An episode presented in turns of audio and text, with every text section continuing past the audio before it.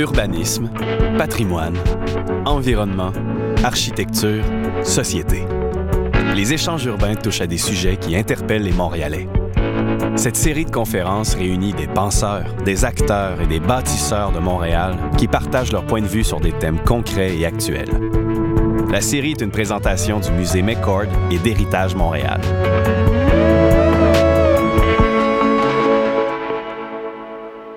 La conférence La réinvention des parcs, de l'espace vert à l'espace citoyen, quel avenir, a eu lieu le 27 mai 2015. Elle réunissait Caroline Magard, coordonnatrice de développement de l'organisme Champ des possibles, Bernard Saint-Denis, professeur agrégé à l'École d'architecture de paysage de l'Université de Montréal, et Marc-André Carignan, chroniqueur en design urbain et architecture. La série Échange urbain est enregistrée devant public au musée McCord et animée par Dino Bumbarou, directeur des politiques à Héritage Montréal. Merci. Good evening. Um, tonight we're we thought of speaking about park because it's uh, of the season. N'est-ce pas? C'est l'été qui est arrivé chez nous, mais also because last Sunday was the anniversary of the Montreal Park's inauguration in 1876 on the 24th of May. And it's interesting that we can actually put a date on a park. Hein? C'est comme, euh, il y a un acte de naissance qui est la réception. À l'époque, les Montréalais avaient marqué avec beaucoup de fierté l'inauguration de ce parc, qui n'était pas le premier de leur grand parc, puisque le premier, deux ans avant, c'était l'accès à l'île Sainte-Hélène, qui, euh, vous l'avez peut-être vu, a refait surface. C'est le cas de lire pour l'UNIL. Et euh, qui refait l'actualité, notamment avec cette notion peut-être floue de ce qu'est un parc quel domaine euh, constitue-t-il? Le domaine public, le domaine privé, le domaine vert, le domaine euh, sportif, le domaine euh, commun, hein, enfin, le, flou qui existe autour de l'île Sainte-Hélène et qui est révélé par cette, cette histoire tout à fait surprenante, mais qui en surprend peut-être de moins en moins chez nous, montre à quel point le sujet est aussi pertinent d'une du euh, point de vue du bien commun. Hein. Pas juste des questions de verdure et de, de, bancs et de promenades, mais aussi de ce qui appartient aux gens. Alors, aujourd'hui, on, voudrait aborder cette question des parcs avec euh, la notion de, pas juste de la forme, pas juste de la couleur, but also the process that generates euh, parks qui invente les parcs, qui les dessine, qui les garde, qui les défend, qui les euh, entretient. Euh, ce sont des questions qui se posent de plus en plus. Il y a rappelez-vous, il y a à peu près 20 ans, la ville de Montréal a éliminé dans plusieurs de ses parcs le poste de gardien de parc. On a dû, par la suite, au Square Dorchester, investir des fortunes parce que l'espace était devenu tellement abandonné dans une machine administrative qui voyait peut-être plus la nature individuelle, la personnalité de ces lieux, que euh, euh, le lieu était devenu complètement euh, indésirable, alors que pendant des décennies, des générations, c'était comme dans tant d'autres lieux, un endroit très apprécié de la population. Comment peut-on imaginer des quartiers comme le plateau sans le parc La Fontaine, sans le parc Laurier, sans le carré Saint-Louis? C'est un exemple, mais il y en a tant d'autres. Le sujet du parc est aussi euh, lié à d'autres dossiers dans lesquels Héritage Montréal, par exemple, est actif. On pense euh, au Square Vigée avec euh, le débat sur l'Agora de Charles Daudelin, un cas qui nous occupe, ainsi que beaucoup de gens dans le domaine de l'art, de l'aménagement, de l'urbanisme, mais également à une plus petite échelle, mais tout aussi intéressant, le Jardin Notman. Est-ce que c'est un parc? Est-ce que c'est un jardin? Comment est-ce qu'on applique? Quel mot on met là-dessus? Ou je vous donne un autre exemple, euh, à Côte-Saint-Paul, le euh, parc Saint-Paul, ancien parc euh, King Edward, je pense, qui fait l'objet de toute une démarche où s'affrontent, sans s'affronter vraiment, des points de vue écologistes par rapport à des gens qui aiment simplement cet endroit comme une cathédrale de grands arbres, même si ce n'est pas des essences autochtones, avec tous les... Il y a du gazon en bas, c'est devenu un peu tabou. Alors, il y a des visions complexes sur ces territoires qui ont l'air, dans l'esprit de beaucoup de gens, assez simples. Alors, pour chercher une, un peu la vérité et, prévenir, éviter que nos, nos, euh, euh, nos invités euh, érudits mettent trop de temps là-dessus, j'ai parcouru la charte de la ville de Montréal. Vous savez, ce document plein de sagesse et d'érudition, de, clarté. Et de, cette notion qui finalement définit vraiment ce qu'est une république. Et le mot parc est présent 90 fois. Alors, merci Google Search pour euh, cette information précieuse. Euh, il est présent pour la notion de parc de façon générique. Il n'y a pas de définition ce que c'est. C'est une des compétences de la ville de s'occuper de la culture des loisirs et des parcs. Alors, vous voyez, c'est un peu comme ça. Il y a aussi des cas spécifiques. Le parc du Mont-Royal, par exemple, bénéficie d'une série d'articles assez intéressants et on va vraiment se demander si l'île Sainte-Hélène ne devrait pas avoir le même privilège, ultimement. Mais euh, il y a aussi des notions aussi intéressantes que parc de stationnement, très présent dans la charte également, et parc d'attraction, c'est par rapport aux tractations autour de la ronde. Mais euh, peut-être qu'au-delà de cette lecture savante de, la, de notre chérie charte, euh, eh bien, euh, avec les regards de nos trois conférenciers, et on invite, qui est-ce qui commence? C'est Ladies First. Mais c'est surtout le champ des possibles. C'est quand même pas pire de commencer avec quelque chose comme ça. Alors, je vous invite, Caroline, à venir ici. On parlera plus tard de fleurs, d'archéologie de contamination. à bien, à tout de suite. Merci.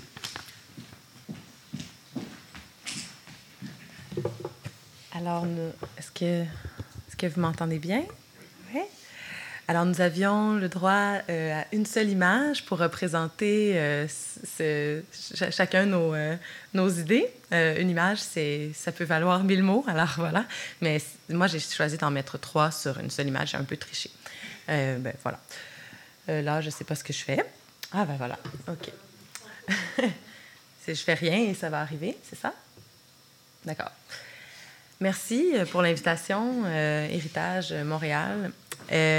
donc, effectivement, comme, Madame qui me présentait a dit, je suis donc coordonnatrice du projet du Champ des possibles depuis un an et demi maintenant pendant que tout ça se passe, là, écoutez ma voix, fermez les yeux, vos paupières sont lourdes.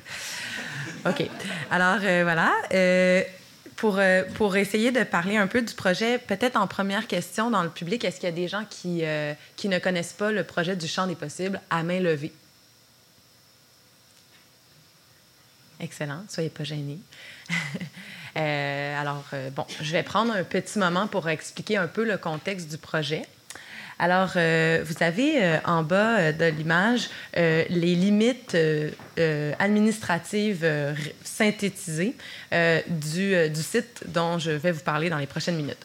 Donc, en fait, le champ des possibles, c'est un, une ancienne gare de triage qui appartenait à la compagnie ferroviaire Le Canadien Pacifique, qui se situe dans l'arrondissement du plateau Mont-Royal dans le district du Myland, au nord, en fait, de l'arrondissement, le long, en fait, du, chemin de fer. Donc, euh, le chemin de fer qui borde et qui divise les quartiers.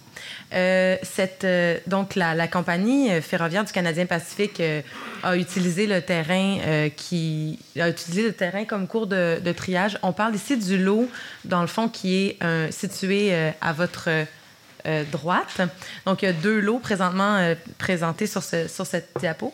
celui qui est plus à droite, en fait, euh, donc, était celui utilisé. Il y avait des, des rails de chemin de fer qui passaient et tout ça. Donc, il y a eu pendant, je ne sais pas combien de décennies, mais je dirais du, de la peut-être de 1850 70 jusqu'à 1970 à peu près ont, eu, ont eu cours les activités de triage de wagons.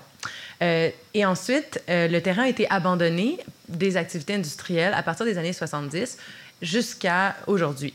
C'est donc une friche euh, ferroviaire. et donc, situé dans un quartier qui s'est développé énormément, le plateau Montréal est le, quartier l'arrondissement de la ville de Montréal le plus densément habité.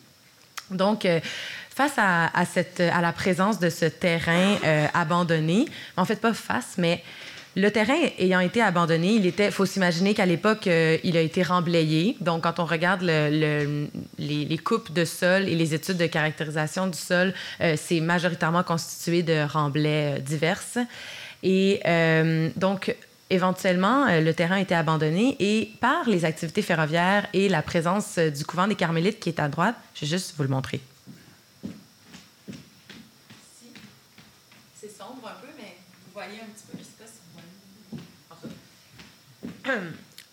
donc, la présence du jardin des Carmélites et l'activité ferroviaire ont les deux contribué à la présence végétale du terrain aussi tout simplement par la pollinisation du vent et des, insectes, des oiseaux, euh, à cause de la présence des végétaux ailleurs dans la ville. Le terrain qui était tout simplement industriel et, et remblayé euh, euh, a connu une colonisation graduelle des végétaux. Et donc, une ambiance, comme vous pouvez voir en haut, qui s'est constituée graduellement de, de, de prairies et d'espèces ligneuses qui ont poussé graduellement. En 2006, la Ville de Montréal a fait l'acquisition des terrains et de plusieurs terrains bordant euh, le, chemin de fer, notamment celui-ci, ceux-ci que vous voyez euh, en pointillé. Et euh, il y a eu une vision, en fait, que ce, que ce projet soit, que le terrain soit éventuellement développé par la ville pour en faire potentiellement des, des, développements résidentiels et conserver certaines zones pour de la voirie, des besoins d'entreposage pour la ville.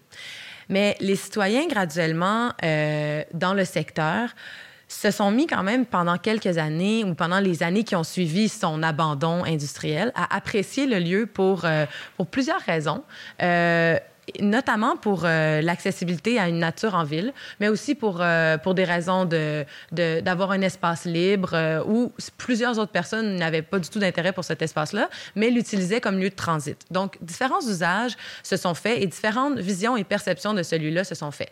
Mais devant le fait que le terrain était euh, avait comme euh, que la ville voulait éventuellement le développer et que c'est devenu euh, connu de la, communauté que le terrain allait potentiellement ne plus rester un espace vert. il y a eu une, très forte mobilisation citoyenne. Et en 2009, le Comité des citoyens du Malène, qui est un comité que je pourrais qualifier d'assez exceptionnel comparativement à d'autres secteurs de la ville, euh, euh, exceptionnellement fortement mobilisé, disons, euh, a créé un, un, un événement de, de Mylène dans chantier, en fait, qui était un, événement de rassemblement d'idées. Et ils ont produit un, cahier de charges euh, à déposer à l'arrondissement afin de, proposer certaines priorités que la, communauté avait. On parlait entre autres de cet espace vert et de sa conservation, mais aussi de la question, plusieurs enjeux de la communauté. Et c'est à cette époque qu'un sous-comité a été créé. Les Amis du champ des possibles a été nommé euh, dans ces années-là. Et euh, ce comité s'est enregistré comme un organisme à but non lucratif et a travaillé très, très fort pendant des années pour euh, sensibiliser la population, mais pour aussi développer un, un, discours critique et crédible qui a convaincu l'arrondissement éventuellement euh, de la conservation de ce lot, mais surtout de son zonage, de son changement de zonage. Donc, on était à, l'époque encore zoné industriel et en 2013, le terrain a été zoné espace vert. Et depuis, toujours en 2013, le même organisme qui m'emploie à ce jour maintenant depuis un an et demi, euh, cet organisme a euh, aussi signé un accord officiel de co-gestion de ce terrain. Cet accord euh, n'est, selon moi, pas et, serait peut-être à réécrire ou à, disons, euh, des termes pourraient s'ajouter à cet accord, mais euh, il s'agit donc d'une réalité de, en évolution euh, de co-gestion d'un terrain qui était abandonné, mais qui a de plus en plus de valeur pour, pour toute la communauté. Et c'est difficile, excusez, je ne sais pas si, je vous résume bien la situation, je vous endors pas trop avec toute cette histoire. OK. Euh, mais donc, euh, Devant cette situation, donc en, 2013, le, comité a réussi à avoir une subvention euh, du programme Quartier 21, qui est un programme cofinancé par la Direction de la santé publique et la Ville de Montréal, qui a permis l'emploi d'une personne pour aider à la coordination, parce que cette co-gestion n'est pas facile pas qu'elle n'est pas, que les gens sont mal intentionnés, mais c'est nouveau. Les gens de l'arrondissement ne sont pas habitués de collaborer avec des citoyens pour gérer un terrain. Qui s'occupe de quoi? Qui est responsable de quel aspect? Quelles sont les, priorités? Pourquoi conserver certaines entités paysagères plus que d'autres?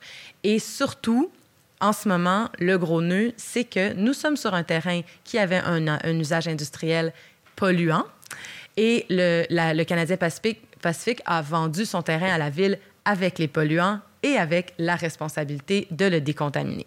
Donc, nous sommes devant un terrain qui a des entités paysagères très intéressantes que je n'ai pas le temps de développer, des prairies, des haies euh, arboricoles, donc des habitats pour la biodiversité mais une présence de contaminants au-delà des exigences euh, de, des taux de contamination acceptés par le ministère de l'Environnement pour un usage parc. Donc, on est devant un défi.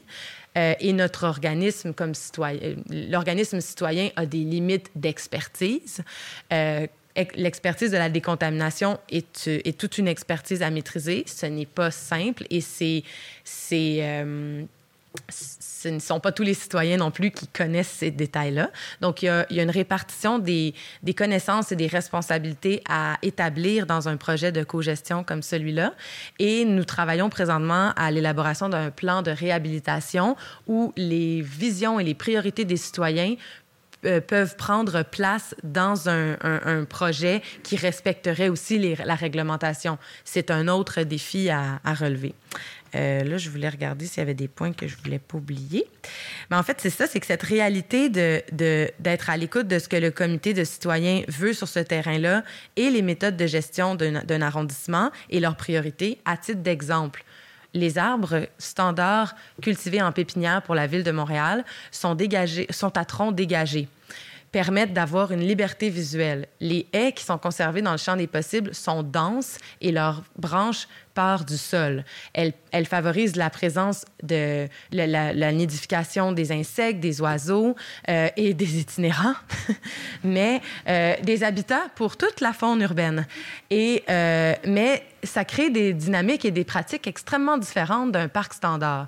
J'aimerais vous en parler pendant encore des heures, mais là, je peux pas. Alors, je vais profiter de la dernière minute pour faire de la promo, puis ensuite, on va discuter sur plein d'autres questions. Alors, je pourrais répondre à d'autres questions ensuite. Mais donc, un autre aspect donc d'une expertise citoyenne. Je parlais que l'expertise de la décontamination est très complexe. Ce n'est c'est rare que des citoyens en connaissent autant sur ces thématiques. Certains nous ont aidés déjà. On parle de, des mycologues, d'ailleurs, qui s'intéressent à la décontamination par les champignons. Mais, donc, ce n'est pas encore notre spécialité, mais certains sont spécialistes. Mais pour la, pour la crédibilité qui, qui s'est créée sur le projet du champ, il y a vraiment une crédibilité au niveau de la, euh, l'écologie urbaine, la connaissance de l'écologie urbaine. On a des naturalistes, des biologistes, des botanistes, des ornithologues euh, qui se sont impliqués et qui ont permis de produire un, un catalogue de la biodiversité du champ des possibles dont j'ai plusieurs exemplaires avec moi si jamais vous êtes intéressé de nous encourager. Ils sont à 12 dollars. Euh, mais ce sont des, euh, c'est un petit catalogue citoyen. C'est le premier inventaire citoyen. Donc, depuis 10 ans, en fait, l'organisme a, mené informellement et éventuellement de plus en plus formellement des bioblitz, donc des événements où on fait l'inventaire des espèces et ce sont des listes qui ont été tenues à jour et euh, ça l'a permis aussi d'avoir un discours assez expert et crédible au, sein de, devant le, le, le projet euh, pour convaincre de la validité et de la, de la valeur que ces habitats-là pouvaient, euh, pouvaient euh, signifier pour la communauté. Voilà. Est-ce que ça fait 10 minutes? Il n'y a personne qui m'arrête. Donc, j'ai plein d'autres choses à dire, mais c'est juste 10 minutes. Désolée pour mon manque d'esprit de synthèse.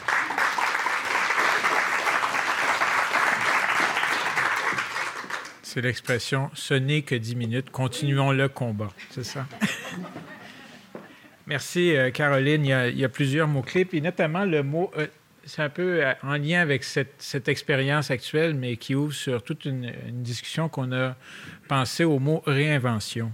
Parce que dans le fond, si vous regardez un parc, le mot parc vient d'une origine latine, évidemment. J'en ai parlé avec Jean Descaries, vous savez, c'est le premier conférencier de cette série, il y a plusieurs mois de cela et c'est un enclos entouré de clôtures, finalement. C'est ça l'origine du mot parc. Alors, avec ça, je pense qu'un des gros problèmes que vous avez, là, c'est la clôture du Canadien Pacifique, n'est-ce pas? Donc, on est vraiment dans un mode révolutionnaire. Alors, pour poursuivre dans cette lignée, euh, Bernard, prenez le podium, euh, citoyen Bernard. Bonsoir à tous. Ah, tiens.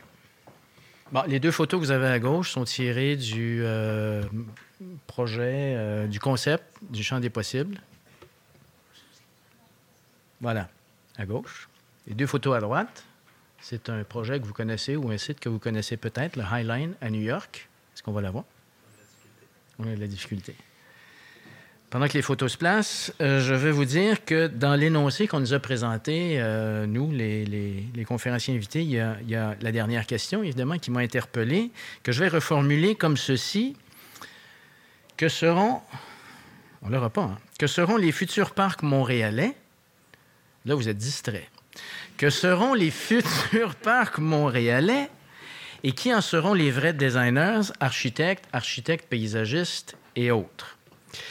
Je mets designer pour une raison bien simple. En premier, c'est que, euh, dans le fond, ce que cette question-là qui génère de la controverse, nécessairement, c'est ce qui rend les questions intéressantes, euh, ce qu'elle interpelle ou ce, qu'elle, euh, ce à quoi elle renvoie, c'est la question du design. C'est-à-dire que si, euh, d'un côté, on a des citoyens comme au champ des possibles qui s'organisent, qui fondent une, une, des amis du champ des possibles, qui finissent par avoir des accords de cogestion avec la ville et qui eux-mêmes se chargent de tout le processus d'aménagement de manière très, très fluide et organique d'un site comme celui-là, euh, ben, on est obligé de mettre en opposition ce processus avec un autre qui consiste à ce que les autorités municipales, euh, dans bien des cas, fassent appel à des designers, de qui on attend, euh, dans bien des cas aussi, sinon la plupart du temps, de nous proposer, de nous faire des propositions édifiantes, spectaculaires, tout à fait originales et qui renversent à chaque fois les,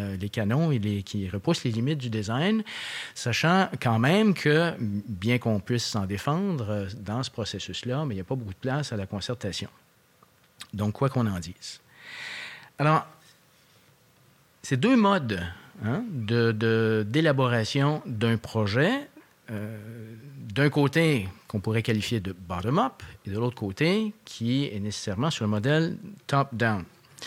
Bon, au départ, je pense qu'il faut diversifier un petit peu l'objet de notre conversation ce soir, à savoir qu'il ne s'agit pas seulement de parcs, des initiatives citoyennes comme celle-là, il y en a eu de toutes sortes. Euh, il y en a encore dont il est question euh, tous les jours dans les, euh, dans les médias et il s'agit bien souvent de sites délaissés, mais qui ne sont pas nécessairement enfrichés comme celui-là, qui peuvent être occupés par les citoyens. Euh, différentes organisations pour différents motifs euh, à des fins d'animation de, publique euh, et ainsi de suite. Donc, on assiste en fait à la création par les citoyens de nouveaux espaces publics dans lesquels, évidemment, on peut inclure la catégorie du parc. Bon, alors, ce qu'il s'agit effectivement de, de, ce qui est soulevé, c'est l'opposition entre le design d'auteur, si je peux dire, et l'œuvre collective qui n'est pas signée, dont on n'attend pas nécessairement euh, l'originalité et une esthétique absolument singulière, mais qui doit servir surtout à la vie quotidienne et aux pratiques que les citoyens veulent bien euh, instaurer dans un lieu. Dans le cas du champ des possibles, on peut se poser la question, justement, où est le design? Parce qu'après ma barre, le design semble euh, exclu d'un projet où on sait très bien que les sentiers ont été déjà tracés il y a longtemps et que foncièrement, le plan est basé là-dessus. On se doute aussi très bien que la végétation va suivre ses propres lois, donc il ne s'agit pas de planter un parc euh, euh, à partir de zéro. Euh, on va voir l'émergence ou la, construction, l'aménagement de bassins de rétention qui vont surtout avoir des vertus écologiques. Et donc, euh, en gros, on s'aperçoit que la performance sociale du champ des possibles est tout à fait euh, remarquable. On se, doute bien que la performance écologique est tout à fait, sera tout à fait remarquable aussi. Mais euh, il n'y a rien de tout ça qui est garant d'un espace qui pourra édifier la population sur le plan du design et qui pourra peut-être même émouvoir les amateurs du design avec un grand D ou du design de haute voltige. Parce que c'est la plupart du temps, évidemment, ce qu'on attend du design avec un grand D. Évidemment, il y a toutes sortes de pratiques de design. Et il y a ces pratiques-là qui donnent lieu à des espaces euh, spectaculaires, mais il y a aussi les pratiques qui sont plus modestes et qui, effectivement, euh, euh, abordent la question de l'espace public sous l'angle de l'espace à expérimenter dans le quotidien. Et donc là, on peut avoir des projets très astucieux, mais toujours plus modestes par rapport à la portée qu'on veut bien leur donner sur le plan formel, sur le plan esthétique, par exemple. Et parmi les considérations que l'on aborde régulièrement aujourd'hui, c'est justement la question des délaissés. Et il y a pour ces délaissés, toutes sortes de pratiques, non seulement citoyennes, mais aussi des pratiques de designers qui émergent. Et entre autres, les espaces laissés par l'industrialisation. Euh, il y a des projets qui ont commencé à germer dans les années 90 à Seattle avec euh, Gasworks Park et en Allemagne avec Duisbourg Nord de Peter Latz. Et, donc, il y a des pratiques qui se sont développées autour de ça et qui, euh, dans le fond, cherchent d'abord et avant tout à rendre compte et à mettre en relief le caractère d'un lieu. Le caractère d'un lieu dans la mesure où il est abandonné, dans la mesure où il a subi l'épreuve du temps et que la matière euh, montre, euh, montre les signes du passage du temps, dans la mesure justement où ce sont des espaces biscornus, dans la mesure où ce sont presque des ruines à la rigueur. Et donc les designers euh, se sont, comment dire, sentis interpellés, ont développé une sensibilité, les architectes paysagistes, développé une sensibilité par rapport à la nature même, l'identité même de ces lieux-là. Et aujourd'hui, ça fait partie, ça fait partie disons, des, des, pratiques courantes, ce qui suppose quand même une certaine modestie par rapport au, au design. Et parmi les projets euh, qui ont qui sont apparus dans les dernières années. Il y en a un qui, euh, dans son cas à lui, est un, projet de virtuosité. Je pense justement au Highline, dont vous avez les deux photos à droite. Euh, et ce qui est intéressant par rapport à la discussion de ce soir, c'est qu'il y a des parallèles à tirer entre le Highline et euh, le champ des possibles dans la mesure suivante. Premièrement, il s'agit dans les deux cas de sites délaissés par l'industrie euh, auxquels des citoyens ont reconnu une certaine valeur et à propos desquels les citoyens ont fait pression sur les autorités publiques justement pour les conserver plutôt que de les démolir. Dans le cas du champ des possibles, pour empêcher euh, l'édification d'un projet euh, résidentiel et dans le cas du Highline, pour empêcher sa destruction pure et simple. Pourquoi? Parce que des gens avaient reconnu qu'il y avait non seulement là euh, presque un jardin public en fait, euh, doté d'une qualité de végétation euh, remarquable, mais aussi un potentiel pour euh, générer un nouveau projet de promenade publique en surplomb de la ville. Alors ça, c'est le premier parallèle. Le deuxième parallèle, c'est que dans les deux cas, on est arrivé à des ententes de co-gestion au champ des possibles avec la ville de Montréal et, dans le cas du Highline, avec la ville de New York, le tout suite à des pressions citoyennes qui, effectivement, ont été très efficaces. La comparaison s'arrête là. Pourquoi? Parce que dans le cas du Highline, euh, le projet a donné lieu premièrement à un concours euh, qui a été remporté par une des firmes les plus euh, renommées à travers le monde actuellement, ou du moins sur le continent nord-américain. Mais ce concours a été organisé conjointement par les Amis du Highline et la ville de New York suite à une étude menée par les Amis, donc qui ont les moyens pour le faire, euh, visant à démontrer à la ville l'intérêt économique et les bénéfices économiques à tirer d'une conversion de la superstructure en promenade publique et non pas, euh, et non pas en, une démolition euh, purement et simplement.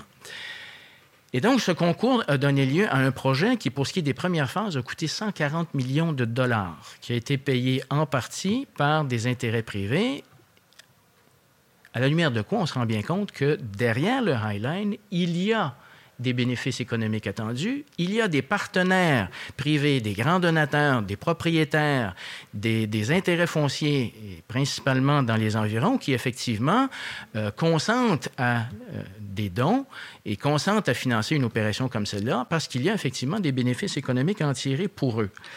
Et donc, dans le cas du Highline, on s'aperçoit qu'un projet virtuose comme celui-là, et si on parle de virtuosité, c'est pas nécessairement parce que c'est un projet absolument spectaculaire sur le plan formel, mais si vous, si vous allez sur le Highline, si vous regardez dans les revues spécialisées les détails de ce projet-là, c'est absolument stupéfiant. La qualité du, euh, des, modules de pavage allongés qui se terminent en pointe comme des, des les dents d'une fourchette pour euh, faire en sorte que les pavages et la végétation soient imbriqués les uns dans les autres. Les systèmes techniques qui recirculent l'eau, qui assurent l'irrigation et ainsi de suite.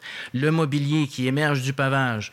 Euh, la lumière et sans compter évidemment le, prodigieux... Euh, le prodigieux agencement de végétaux qui a été conçu par un des plus grands architectes paysagistes euh, euh, de la planète et qui, effectivement, a trouvé sur le Highline son œuvre majeure, si on peut dire.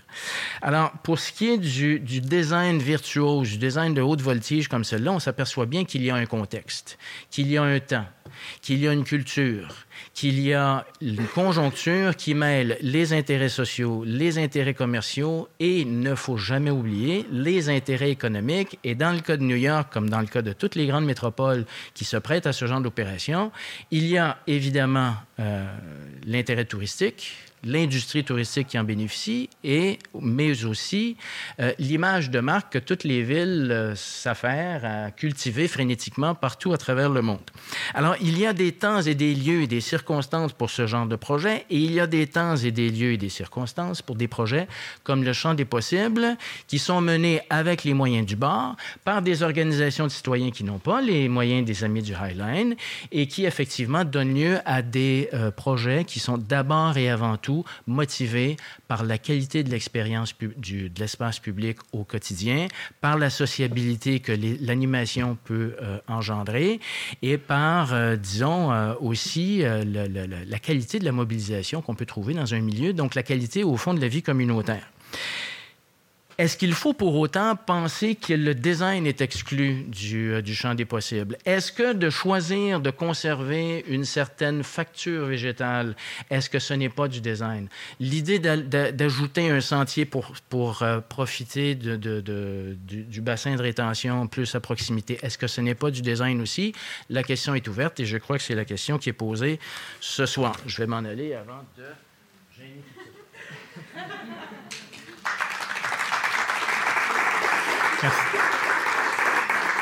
Merci. Bernard de cette lecture des signaux euh, non écrits, euh, body language comme ça. Une chose que, euh, vous savez, je mentionnais le parc du Mont-Royal qui est fait quand même par quelqu'un qui a travaillé beaucoup à New York aussi, avouons-le. À l'époque, ils n'ont peut-être pas fait d'évaluation économique, mais ça a coûté un million de dollars faire le parc du Mont-Royal et c'était en dehors des frontières de Montréal à l'époque. Et c'était une époque où Montréal avait des rentrées fiscales de 850 000 par année. Fait qu'il y a quand même un acte visionnaire, c'est assez intéressant. Et il ne faut pas négliger le fait qu'on avait une forte communauté écossaise, des hommes d'affaires très sérieux. Donc, ce n'est pas une frivolité que de constituer ce genre d'espace-là et d'aller chercher le meilleur au monde qui, à l'époque, leur a dit qu'il n'y a pas plus grand art que celui de créer des lieux publics. C'est quand même pas mal. You got this in Montreal. Alors maintenant, on a euh, Marc-André qui connaît le reste de la planète. Hein. On a le champ des possibles, euh, l'île de Montréal et Manhattan, et là, il reste le reste. Alors, euh, Marc-André, 10 minutes.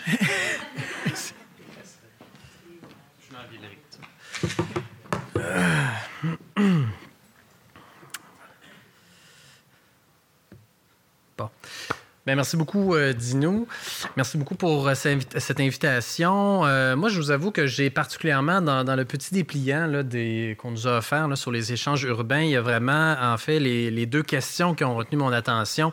Que seront les futurs parcs montréalais et qui en sont les vrais architectes? Je me suis basé là-dessus pour faire un peu ma thèse aujourd'hui. Et je vous dirais que pour savoir que seront les futurs parcs et qui en sont les architectes? Je me suis posé la question tout d'abord, euh, un peu comme Dino avec euh, la charte de Montréal et la définition du mot parc. Qu'est-ce qu'un parc en réalité? Alors, je suis allé voir dans le Larousse. Et euh, la définition m'a fait beaucoup penser à une définition la définition qu'on a utilisée au 19e, au 20e siècle pour bâtir nos parcs, c'est-à-dire, carrément, je vous la lis, terrain clos, en partie boisé, aménagé pour la promenade, pour l'agrément. Alors, en d'autres mots, un espace délimité avec de la végétation pour se promener pour le plaisir. Donc, ça ramène vraiment à la forme traditionnelle du parc, un peu comme celui de La Fontaine, Laurier et autres. Donc, les parcs qu'on a construits un peu partout en Amérique euh, du Nord euh, au 19e et 20e siècle. Donc, la verdure, des arbres, les parcs un peu plus récents, des modules de jeu, euh, finalement, pour enfants, des lacs artificiels dans, dans certains cas. Mais surtout, j'aurais ajouté à cette définition du mot Larousse, le parc traditionnellement était bâti par les politiciens, par la ville, l'espace urbain. La ville était conçue un peu comme le disait euh, Bernard, euh, top-down, c'est-à-dire les politiciens nous arrivent avec une, image, une vision pour notre ville On la propose aux citoyens. Si on est chanceux, a des consultations publiques et là, ça se bâtit. Donc, est-ce que c'est encore ça, vraiment, un parc en 2015? Est-ce que c'est encore la définition du, Larousse? Euh, j'ose espérer que non, en fait, et je pense qu'on a eu de, de, beaux exemples ici avec le, le champ des possibles, entre autres les citoyens souhaitent s'impliquer davantage. Et ça, je pense, c'est ce qui fait le, c'est ça qui est de plus en plus important. Qui seront les futurs architectes de nos parcs? Les citoyens souhaitent s'impliquer davantage dans l'aménagement de leur quartier, ce qui n'était pas le cas euh, il y a, il y a, peut-être quelques décennies. On s'impliquait beaucoup moins, on se préoccupait de notre quotidien, on voulait survivre, on avait 10 enfants. Donc, disons que de concevoir le parc dans notre quartier, c'était peut-être pas nécessairement la priorité, mais aujourd'hui, ça a changé. Donc, je vous dirais que ça, c'est la première chose. La deuxième chose, euh, dans une ville qui est déjà tissée comme Montréal, des parcs comme La Fontaine, Laurier, des énormes espaces verts. Est-ce que c'est ça les parcs de demain? Est-ce qu'on a encore le luxe de faire ces parcs-là? Contrairement à si on recule dans les années 30, 40, 50, quand on a développé Saint-Léonard, qui était un champ avant, euh, on avait de l'espace, on avait le choix en tant qu'urbaniste avec la ville de dire, ben, on va délimiter ce terrain-là pour en faire un grand espace vert de telle grandeur. Aujourd'hui, la ville, dans bien des cas, est déjà tissée. Alors, qu'est-ce qu'on fait dans ce contexte-là?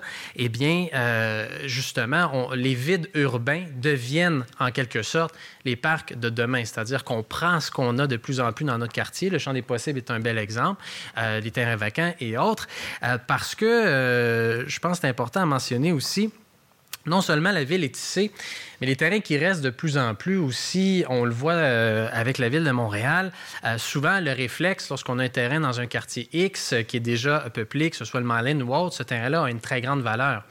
Et de plus en plus, la ville développe une vision de promoteur dans bien des cas, c'est-à-dire qu'on veut vendre le terrain. C'est pas nécessairement le premier réflexe euh, de, d'en faire un espace vert parce qu'il y a des coupes, il y a des réalités financières actuellement. On est dans un contexte d'austérité. Il y a des coupes budgétaires. La ville cherche de plus en plus de revenus. Donc, on le voit dans, dans certains cas, on essaie euh, de rentabiliser certains terrains au lieu d'en faire des espaces verts. Euh, on en a eu un exemple il n'y a pas si longtemps. Ben, en fait, l'exemple qu'on nous a présenté au début, je pense, avec avec l'île Sainte-Hélène et euh, Guy La Liberté en est un très bel exemple. Donc, une vision de promoteur. On est prêt à peut-être céder une partie pour faire un peu d'argent avec ça. Euh, il y a l'arrondissement de Ville-Marie aussi. Euh, vous savez, il y a un terrain, le terrain des, franciscains, qui est situé à, l'angle du boulevard René-Lévesque et de la rue Fort. Il y a une église qui a brûlé sur ce terrain-là. Il y a beaucoup de citoyens qui se sont mobilisés, qui voulaient un parc au centre-ville, dans, dans l'arrondissement de Ville-Marie.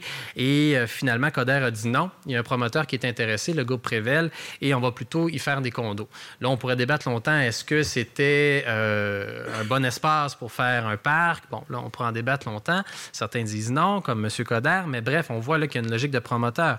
Et dans d'autres cas aussi, je regarde, pas plus tard que ce midi, je suis passé à pas loin de la bibliothèque Marc Favreau. La bibliothèque Marc Favreau, dans Rosemont-la-Petite-Patrie, est supposée avoir un parc depuis un an et demi, deux ans en arrière. Et non seulement il est supposé avoir un parc, si la bibliothèque veut avoir sa certification LEED, ça prend le parc. Et là, le parc n'est pas fait.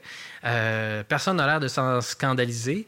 Euh, et je trouve ça dommage parce que l'essence même du concept, la façon que le bâtiment a été construit par Nganou, euh, eh bien, les salles de lecture devaient donner sur le parc. la nature rentre carrément à l'intérieur de la bibliothèque, mais pour, rentrer à l'intérieur de la bibliothèque, ça en prend à l'extérieur pour rentrer.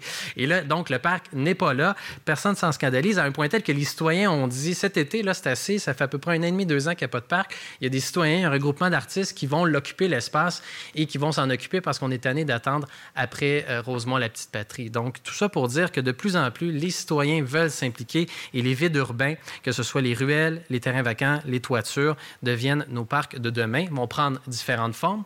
On le voit avec les village éphémère. On le voit ici avec la place de Castelnau. C'est drôle parce que cette image-là me rappelle beaucoup celle qu'il y avait au départ. C'était le parc Outremont qu'on voyait en noir et blanc. Westmount, euh, ça me fait pas. Il y avait, on voyait le petit bateau avec le, cours d'eau, les enfants qui étaient à proximité, qui jouaient avec le bateau dans l'eau. Ben, ça, me rappelle un peu cette scène-là, sauf qu'au lieu d'être un bateau, dans ce cas-ci, ben, c'est un jeu de croquet avec, euh, bref, des cerceaux et autres. Euh, et là, on peut se demander, quand je vous disais, je vous lisais la définition au départ d'un parc, selon le Larousse, est-ce que ça, c'est un parc? Est-ce que c'est un espace, est-ce que c'est une place publique? Euh, c'est encore drôle. Certains pourraient débattre que c'est peut-être pas, si on regarde la définition de place publique, c'est peut-être pas nécessairement. Donc, vous voyez, il y a eu une grande évolution avec le temps.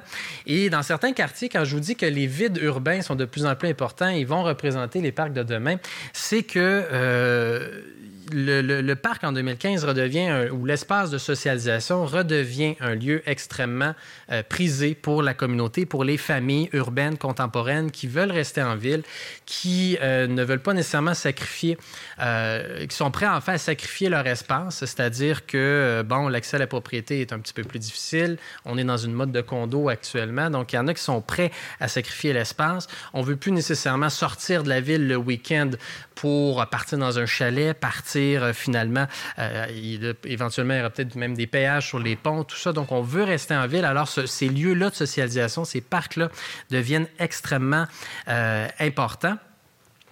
Et euh, bon, vous me pour terminer, peut-être, vous me direz euh, qu'il y a de grands parcs qui s'en viennent, qui correspondent peut-être un peu plus à la définition du Larousse. Euh, le, parc environnemental de Saint-Michel, qui est en en pleine transformation actuellement, qui deviendra un énorme espace vert. Le deuxième plus grand Montréal avec le parc du Mont-Royal.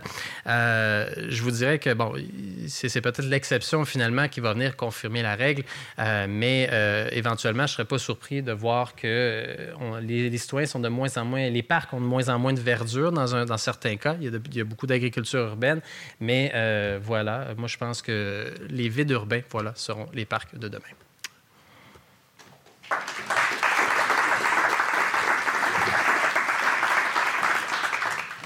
Bon, merci euh, Marc-André. J'inviterai nos trois euh, intervenants à, prendre place dans ce, ce parc de chaises ainsi et de micros.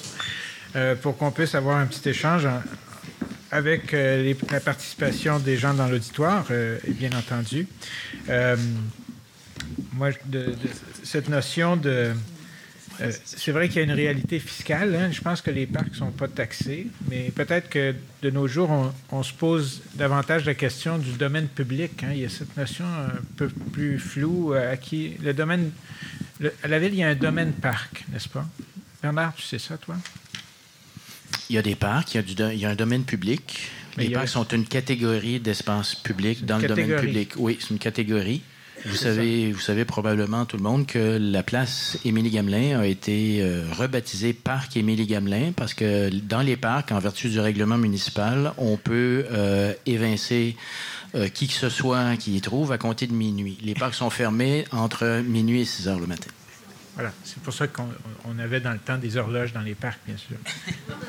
Des, parcs à horodateurs. Est-ce que le champ des possibles a des, heures d'ouverture? De, parce que c'est pour ça que vous l'appelez un champ, parce que c'est saisonnier, c'est les les, les régisseurs du duc de Berry et tout ça? Non, il n'y a pas d'heure d'ouverture et de fermeture. Il y a même beaucoup d'activités la nuit, et c'est ce qui est peut-être très apprécié aussi. Comme des feux, par exemple. Ah oui? Oui, mais ben oui. Les gens font des feux. C'est pour régénérer la flore et la faune. Exactement.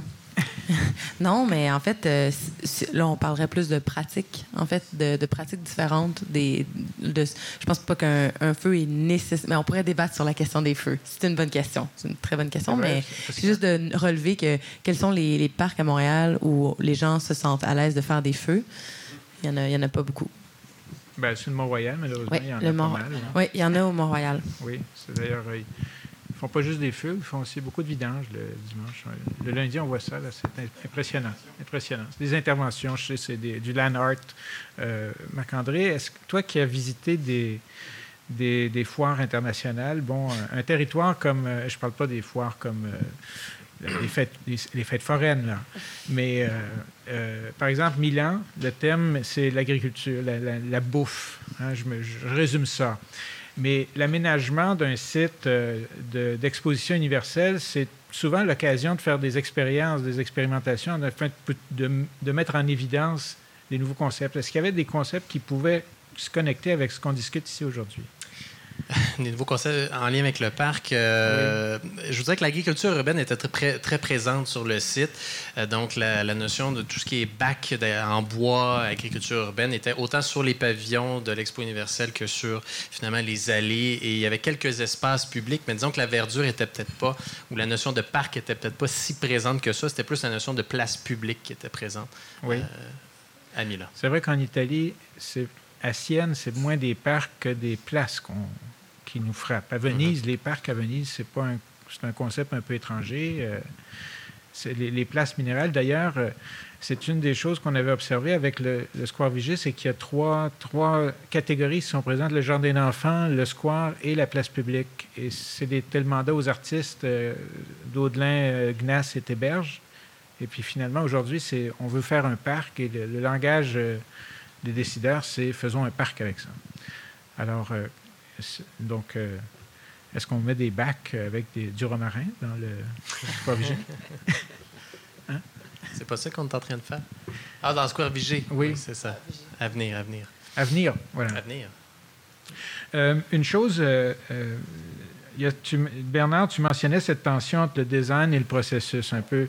Et ça pose la question de l'œuvre ou de un peu du faire ou de l'avoir. Hein? Pas de l'avoir dans le genre euh, le mais euh, à qui, qui, possède les parcs d'une certaine façon? Peut-être dans cette. Euh, ben, dans tous les cas, c'est les citoyens qui possèdent les parcs. La question, de savoir, la question c'est de savoir qui les fait.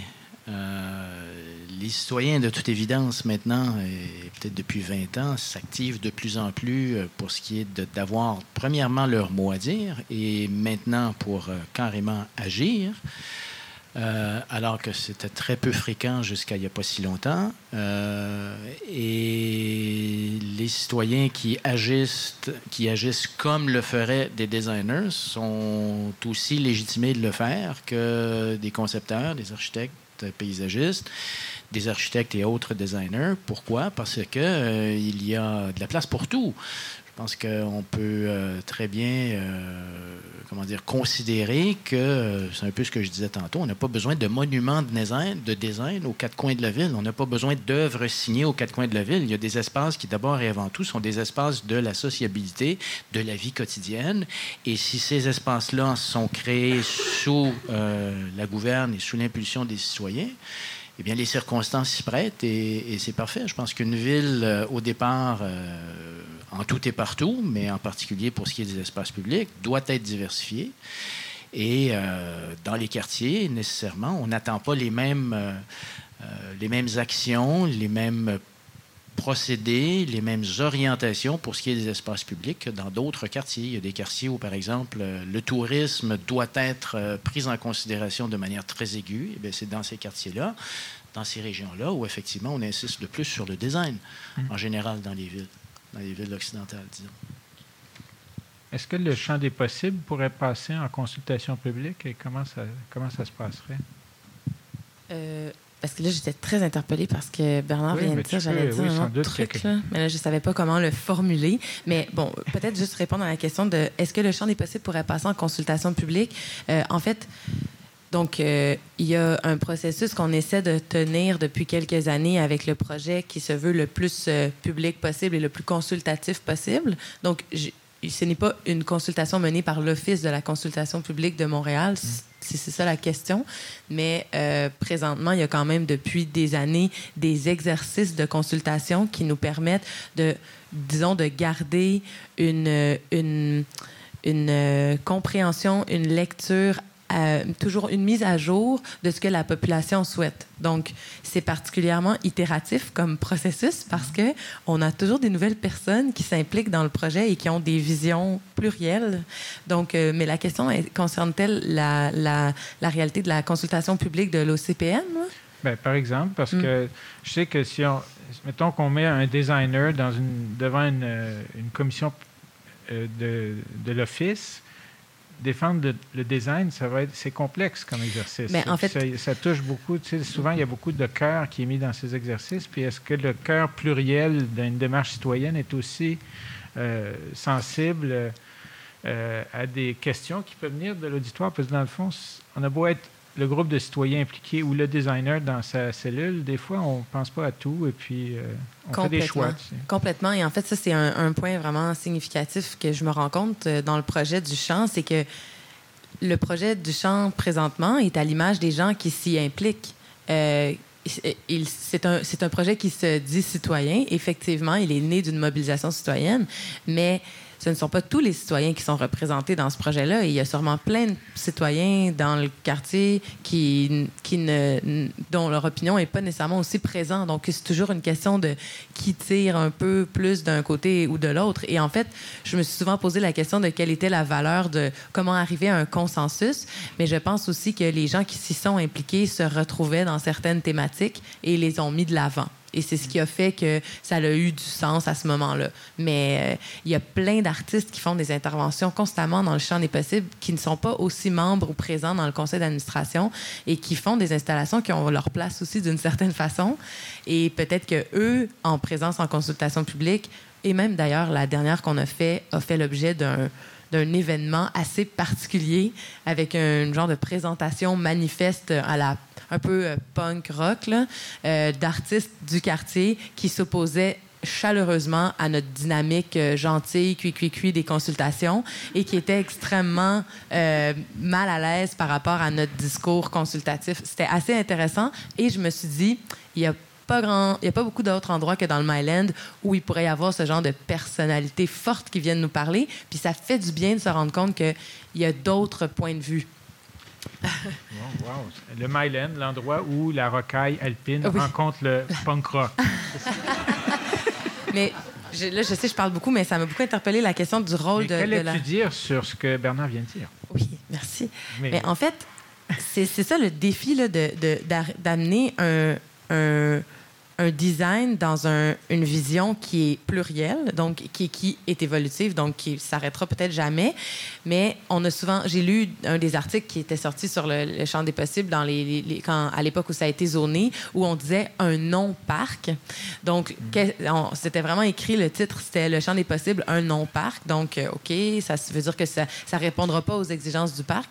Moi, ça me faisait penser, ben, en fait, il y a un moment où le, designer ou l'architecte euh, ou l'architecte paysagiste peut amener peut-être des solutions ou des, réponses à des, visions non spatialisées que des citoyens peuvent avoir.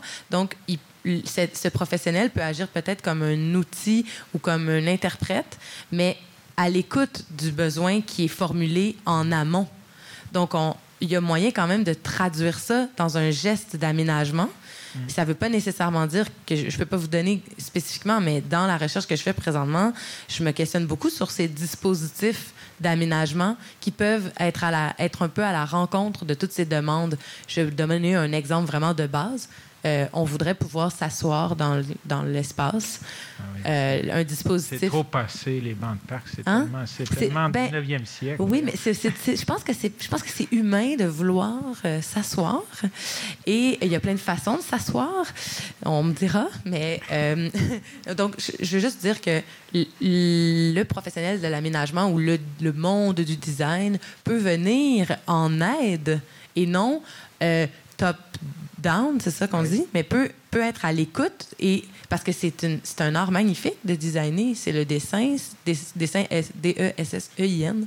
Donc, le fait que les citoyens soient capables de formuler en consensus leurs besoins peut constituer un cahier de charge extrêmement plus intéressant que beaucoup de cahiers de charges que j'ai lus dans ma, mon, ma jeune carrière d'architecte si je peux me permettre, je pense qu'il faut voir le design autrement. Bientôt, on va demander à Marc-André d'agir comme... Euh, c'est l'anniversaire d'Henry, c'est l'anniversaire d'Henry Kissinger aujourd'hui, alors on a...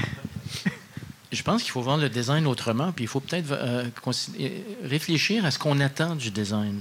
Ce qui est intéressant sur le, document qui est en ligne chez les Amis des Possibles, le concept d'aménagement, c'est qu'il y a quelques photos à la fin où on montre effectivement un certain nombre d'exemples d'aménagements qui ont pu être réalisés dans un certain esprit, et on comprend entre les lignes que c'est un peu dans cet esprit-là qu'on voudrait travailler par des interventions ponctuelles, mais de belles factures, et ainsi de suite. Et euh, donc, il y, a, il y, a, là présentation d'éléments et d'objets designés, si je peux dire. Euh, ça m'a fait un peu réagir dans la mesure où tout le projet n'est pas ça. Et là, tout d'un coup, on arrive avec ces beaux objets à la fin à insérer dans le, dans le parc, dans le jardin même, je dirais, alors qu'en réalité, ce n'est pas l'esprit du projet. Et je me suis demandé, mais pourquoi pas la vieille chaise berçante? tout simplement? Pourquoi pas le vieux hamac qu'on est allé chercher dans une ruelle?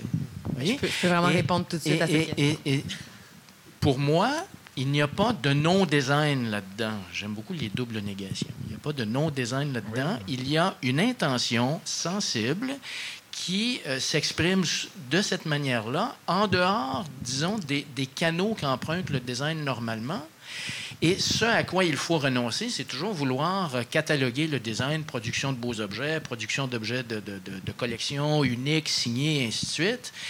Et euh, convenir que dans un projet comme celui-là, on peut très bien avoir affaire à une œuvre. un peu tout croche, un peu biscornu. Le design participatif. Ben, ce terme-là, on commence à le voir de plus en plus aussi. Le design participatif ou collaboratif, il y a différentes façons de le voir. Il faut différencier ça de design par comité, je pense. C'est ça que tu, oui, effectivement. Ça, c'est du non-design. C'est du non-design. Non, mais c'est que là, justement, le design participatif fait appel à cette notion citoyenne, euh, souvent où on va demander, ou consultatif, peu importe comment on l'appelle, où justement le citoyen va avoir davantage son mot à dire pour que le projet soit un peu plus organique, soit vraiment connecté aux réalités du quartier et connecté à ce que les gens veulent, aux attentes des gens, alors que parfois, dans le design qui est un peu plus d'auteur ou très évolué, le design est super beau, mais s'il n'y a pas eu suffisamment de consultation préalablement, euh, ça devient un design un peu euh, qui est peut-être moins organique avec l'essence du, quartier.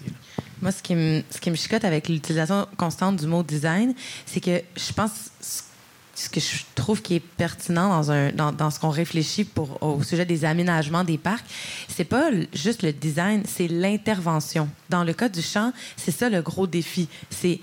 Intervenir ou ne pas intervenir, euh, laisser être. C'est et, le fait d'intervenir, je veux juste rappeler que le site a entre autres deux entités, une prairie et des haies. C'est pas mal les deux grands éléments paysagers. La prairie, euh, les deux ont des valeurs écologiques très fortes. C'est pour ça qu'elles ont été protégées. La prairie existe parce que euh, le terrain a été fauché pendant des années par la ville. S'il n'avait pas été fauché, le boisé se serait installé comme n'importe quelle réaction de délaissement naturel dans un espace au Québec. Maintenant, la prairie étant présente maintenant et valorisée, elle existe parce que l'humain est intervenu sur le territoire. Et les gestes d'aménagement en architecture de paysage sont constamment dans cette réflexion de intervenir, mais on s'en rend pas toujours compte aussi particulièrement dans le végétal. Comme je donnais l'exemple de la production en des arbres à troncs dégagés, on, associe un arbre en ville à une barre avec un cercle. Mais c'est pas ça, un arbre. Et une des choses que je trouvais, euh, quand on est allé donner une visite au, champ la semaine dernière, je faisais remarquer aux gens la structure des arbres dans le champ. Elle est extrêmement charismatique. Et on a rarement des arbres charismatiques comme ça dans des espaces publics à Montréal parce qu'ils sont euh, pour respecter les normes de la ville. Donc, intervenir en, peut vouloir aussi dire laisser l'humain protéger ce qui est là en connaissance et en expertise de cause. Donc, euh, le travail, par exemple, de l'architecte paysagiste Gilles Clément est spécialisé dans cette question-là de contrôle ou de lecture et de compréhension d'une nature qu'on veut aider à euh, maximiser ses potentiels écologiques, par exemple. Donc, c'est pas tant la forme qui est à prioriser dans un sens, c'est l'expérience, c'est le résultat. Mais il y a aussi, c'est une belle corrélation. La prairie a une valeur écologique très justifiée ou très justifiable, mais a aussi une valeur esthétique euh, intéressante. Donc, c'est comme la rencontre des deux. Donc, je voulais parler de l'intervention au niveau du végétal, mais il y a aussi les interventions autres. Par exemple, je vais finir là-dessus. La chaise berçante ne peut pas être au... Elle est déjà au champ. Il y en a les gens amènent des chaises, les gens amènent plein de choses et c'est magnifique et c'est intéressant.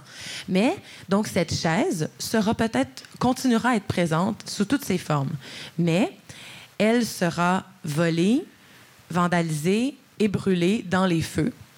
Euh, ah constamment, je peux vous le dire. et ça amène deux choses peut-être que certains besoins prioritaires, comme s'asseoir, quand on a 70 ans et qu'on a la résidence des personnes âgées à côté, on a envie de s'asseoir, mais aussi on peut être jeune et avoir envie de s'asseoir. Euh, Tout mais donc, debout. certains dispositifs d'aménagement peuvent bénéficier d'une expertise, une connaissance des matériaux, résistance des matériaux, qui peuvent donc être peut-être d'un autre type plus périn que la chaise berçante qui est à l'image de ce qu'on fait du projet. Là, j'avais un autre point, mais j'allais oublier. Donc, je vais te laisser parler. oh boy. La démocratie. Je, tiens à signaler que les personnes qui sont venues ici sont aussi invitées à poser des questions, à soulever des points. C'est un échange, après tout.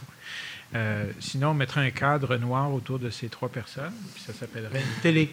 Hein? Et euh, Andréane a un micro. Si vous voulez euh, manifester, n'hésitez pas. Mais tu as passé la parole, d'ailleurs?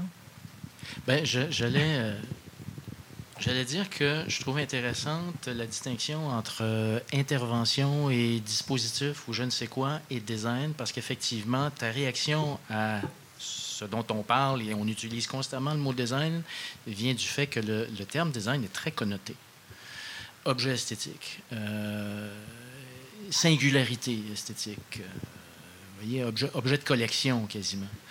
Les, les, objets de design, on les collectionne commencer par les musées qui les collectionnent. Donc, euh, euh, l'intervention, euh, une fois qu'on l'a débarrassé justement de, cette charge sémantique, ben, elle peut prendre toutes sortes d'autres sens. Et effectivement, si on parle de dispositif pour s'asseoir, c'est quelque chose qu'on va designer, mais qu'on ne designera pas dans une perspective ou avec une motivation de designer telle qu'on l'imagine généralement. La question, c'est de savoir qu'est-ce qu'on pense du design, qu'est-ce qu'on attend du design. Et euh, pour revenir à, l'opposition entre le design et le non-design, euh, je pense qu'il faut accepter aussi, peut-être, je vais sûrement être provoquant, là, mais qu'il y a des circonstances et il y a des situations, il y a des temps pour ne pas consulter. Il y a des lieux qui ne se prêtent pas aux consultations parce que les enjeux sociaux, par exemple, euh, sont pas très, très sensible. Il y a des espaces qui ne desservent pas une population d'office qui serait amenée à fréquenter ces espaces-là euh, au quotidien. Je pense à certains espaces au centre-ville, par exemple, la place Jean-Paul Riopel. Il n'y a pas grand monde qui habite au... Enfin, il n'y a pas grand monde qui habitait autour de la place Jean-Paul Riopel à l'époque. Depuis, on a construit euh, des condos un peu partout.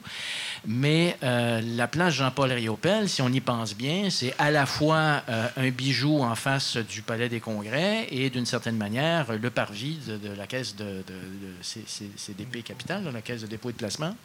Et donc, cet espace-là a cette fonction-là et en plus a une fonction commémorative dans la mesure où on a là une magnifique sculpture de Jean-Paul Riopel qui est en même temps un spectacle parce qu'à heure fixe, tous les jours de l'été, il y a la brume qui monte et il y a le cercle de feu qui surgit. Et eh bien là, on a, une place qui effectivement sert, euh, si je peux dire, euh, des besoins qui relèvent du décorum urbain, qui relèvent du spectaculaire, qui, touchent la question du tourisme, du prestige des adresses d'affaires. Et ça, c'est une fonction des espaces publics comme une autre. On, avait, parle de, consultation et d'expertise. Un de nos professeurs, euh, Melvin Charney, avait cette phrase pour quand tu es malade, tu n'appelles pas le village, tu vas voir le médecin. Et il y a un peu de ça. Il y a des, mais par contre, on voit que dans des espaces, finalement, il y a une médecine traditionnelle qui est inventée euh, sans être codifiée comme on l'a par les ordres, et ça donne aussi des résultats. L'autre chose, c'est comment est-ce qu'on pose des gestes d'avant-garde? Tu, parles de la place Jean-Paul Riocapel. À sa façon, c'est un geste précurseur. Et il y en a, c'est pas juste le geste qui a juste à côté, ici, la rue Victoria, la forêt urbaine du McCord, à sa façon, c'est éphémère, mais c'est un peu une façon de changer de regard.